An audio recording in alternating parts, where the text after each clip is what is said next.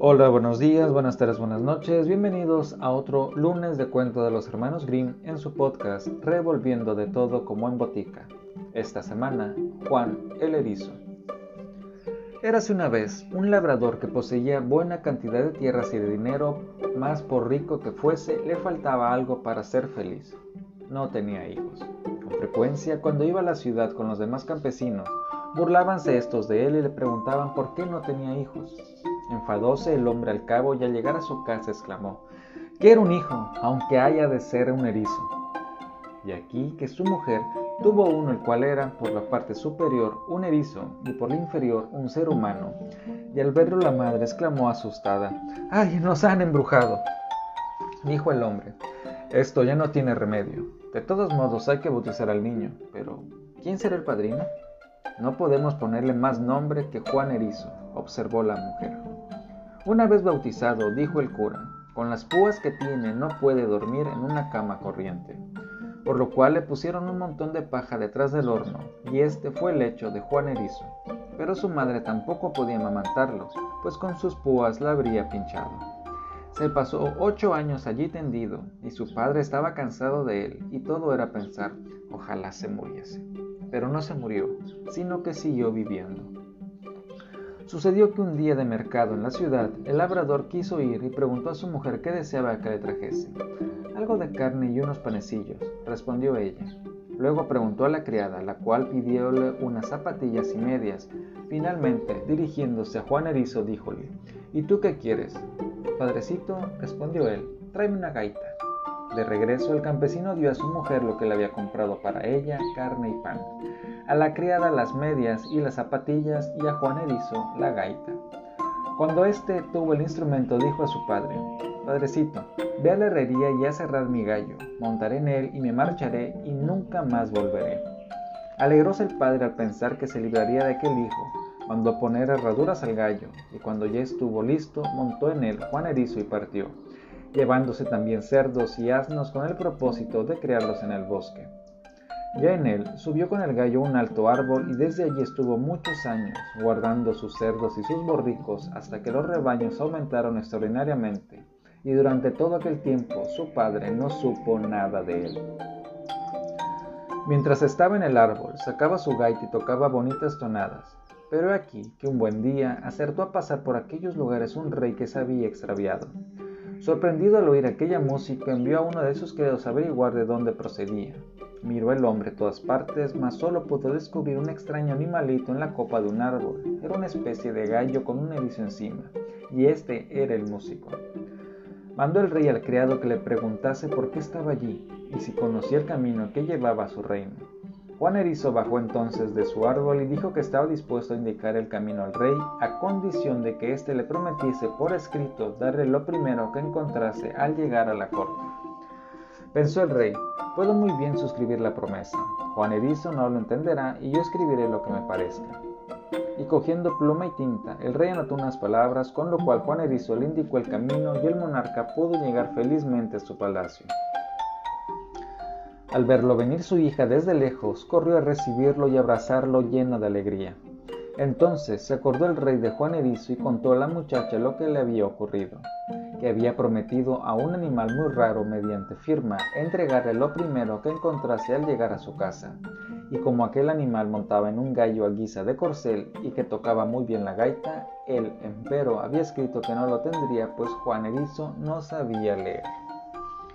La princesita se puso muy contenta y dijo que había obrado muy bien, pues de ninguna manera se habría venido a ser entregada al animal. Juan Erizo seguía guardando sus cerdos y asnos y siempre alegre se pasaba las horas encaramado en su árbol y tocaba la gaita. Y aquí que acertó a pasar otro rey, con sus criados y peones, también él se había extraviado y no sabía cómo salir de aquel bosque inmenso. Oyendo a su vez la melodiosa música, envió a uno de sus servidores a informarse, y el criado, al llegar al pie del árbol, dio en la copa al gallo con Juan Erizo montado en él. Preguntóle el hombre qué hacía allí. Guardo mis cerdos y asnos, respondióle Juan. ¿Y vos, qué queréis? Díjole el criado que se habían extraviado, y el rey no sabía cómo volver a su reino, por lo que le pedía que le mostrase el camino. Bajó Juan Erizo del árbol con el gallo y manifestó al anciano rey que le indicaría el camino a condición de que le diese lo primero que encontrase al llegar a su real mansión. Conformóse el rey y suscribió el compromiso, y cuando Juan Erizo tuvo en su poder el documento, montado en su gallo, dio hasta el camino a los extraviados, y el rey pudo llegar sano y salvo a su corte. Al entrar en palacio hubo general regocijo, y su única hija, una princesa hermosísima, corrió a abrazarlo y besarlo contentísima de su regreso.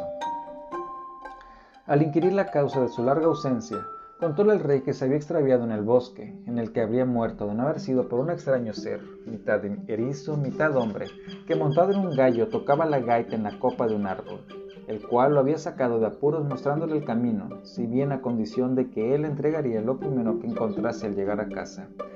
Y ahora resultaba que era ella lo primero que había encontrado y le dolía mucho que así fuese. La princesa, empero, se mostró presta a entregarse cuando viniese a buscarla, por amor a su anciano padre. Juan Erizo continuó guardando sus cerdos, los cuales criaron y se multiplicaron de tal modo que llenaban todo el bosque por lo cual el mozo creyó conveniente no seguir viviendo allí y envió recado a su padre de que vaciase todas las posillas del pueblo, ya que él llegaba con una piara tan numerosa que todo el mundo podría matar un cerdo. La noticia afligió al padre, el cual creía a su hijo muerto desde hacía muchos años. Pero Juan Erizo montó en su gallo, condujo los cerdos al pueblo y empezó la matanza. Tal fue la carnicería que los berridos podían oírse a dos leguas a la redonda. Díjole Juan Erizo, Padrecito, llevad otra vez el gallo a la herrería que le cambien las cerraduras y me marcharé para no volver más. El padre cumplió gustoso el encargo, satisfecho de que su hijo no compareciese más por el pueblo. Entonces marchó Juan a ver al primero de los reyes a los que le enseñó el camino cuando se llaman extraviados. El soberano había dado orden de que si se presentaba un sujeto montando un gallo llevando una gaita, se le recibiese a tiros, estocadas y palos y no se le dejara llegar a palacio. Al acercarse, pues, Juan Erizo, salieron todos los soldados con bayoneta calada para cortarle el paso, pero él espolió el gallo, el cual, levantando el vuelo y pasando por encima de la puerta, plantóse en la ventana del rey y a voz en grito le reclamó lo prometido. En caso de negarse, les costaría la vida a él y a su hija. El rey, con buenas palabras, persuadió a su hija de que marchase con él para salvar la vida de los dos. Vistióse la princesa de blanco, y su padre le dio una carroza tirada por seis caballos, amén de apuestos servidores, tierras y dineros. Instalóse la joven en el coche y a su lado Juan Erizo con el gallo y la gaita. Despidiéronse y se alejaron pensando el rey que no volvería a verlos jamás. Pero las cosas no sucedieron según sus cálculos, pues apenas habían salido de la ciudad, Juan Erizo, despojando a la princesa de sus hermosos vestidos, le pinchó con su erizada piel hasta hacerle brotar la sangre y luego le dijo, Esta es tu recompensa por tu falacia. Ahora vete, no te quiero. Y enviándola a su casa quedó ella afrentada para toda su vida. Entonces Juan Erizo montó nuevamente en su gallo y armado de la gaita fue a ver al otro rey. Este monarca había dado orden de que si llegaba un individuo del aspecto de Juan Erizo, se le presentasen armas, se le acogiese con aclamaciones y se le introdujese en el palacio. Al verlo, la hija del rey quedó asustada, porque realmente era extraño el aspecto del forastero. Sin embargo, pensó que el único remedio era cumplir lo prometido a su padre. Recibió pues a Juan Erizo con toda cortesía. Casáronlos y el novio se sentó a la real mesa y ella a su lado, comiendo y bebiendo juntos. Al llegar la hora de acostarse, la princesa sentía mucho miedo de sus púas, pero él la tranquilizó asegurándole que nada había de temer, ningún daño le ocurriría. Dijo luego al anciano rey que enviase cuatro hombres a guardar la puerta de la habitación con orden de encender un gran fuego, cuando él entrase en la alcoba para acostarse, se quitaría la piel de erizo y la dejaría al lado de la cama. Entonces, los hombres debían acudir rápidamente, cogerla y arrojarla al fuego, no perdiéndola de vista hasta que se hubiese consumido por completo. Al sonar las campanadas de las once, el nuevo príncipe entró en su aposento y despojándose de la erizada piel, dejóla al lado del lecho. Acudieron los hombres, lleváronsela rápidamente y la arrojaron al fuego, y una vez se hubo consumido del todo, Juan quedó desencantado y en su natural figura humana.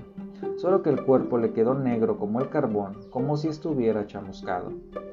El rey mandó llamar a su médico, el cual aplicó pomadas y bálsamos, y Juan quedó transformado en un gallardo y hermoso joven de blanca piel. Mucho se alegró la princesa al verlo, y por la mañana hubo un banquete. La boda se celebró con toda esplendidez, y Juan Erizo recibió del anciano monarca la corona del reino.